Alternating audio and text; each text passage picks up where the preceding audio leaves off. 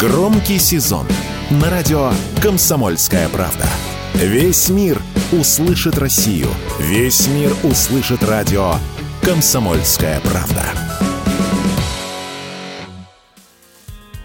В России увеличился спрос на религиозную и эзотерическую литературу. С начала года, по данным издательств и маркетплейсов, рост интереса к книгам по теологии составил от 40 до 60%, а карты Таро и нумерология стали привлекательнее для россиян более чем на 35%.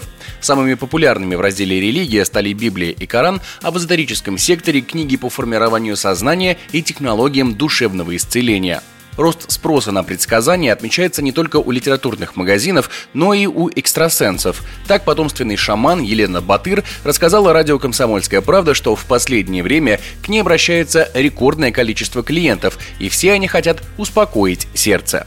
Буквально таки вот на этой неделе прям произошел огромный прям взрыв в этом плане, да. Прямо народ пишет, звонит, хочет записаться на прием и так далее. Раньше это было как бы более, ну, раскидано, да более ровненько. А эта неделя, прям понимаете, особенно сильно. Тут показала сердечное направление, по-русски перевод. Хотят успокоить люди свое сердце. Не мозг, говорят же там, ах, там, да, мысли, а сердце требует того-то, да. То есть вот у них сердце требует успокоения, требует хороших, радостных известий. Как говорят представители книжной отрасли, у российских читателей до сих пор сохраняется мода на психологическую литературу, но продажи книг в этом разделе за первое полугодие выросли лишь на 25%, поэтому эзотерика и религия могут сместить психологию с пьедестала. Эксперты объясняют это тем, что верить в высшие силы и перекладывать ответственность за свою жизнь на них проще, чем самому разбираться с проблемами.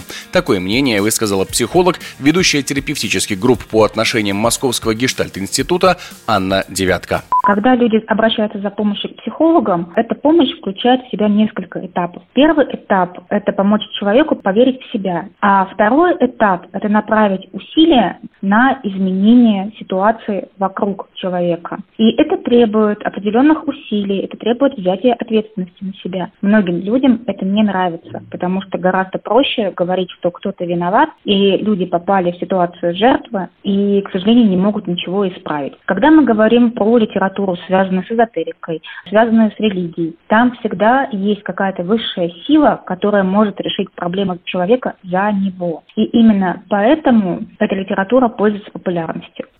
Рост спроса на эзотерическую литературу наблюдается в России уже не первый год. Так, в 2020 году прирост продаж в данной категории составляет 13%, а в 2021 спрос на такую литературу вырос более чем на 50%. Выручка с таких книг достигла отметки в 400 миллионов рублей. Егор Волгин, радио «Комсомольская правда».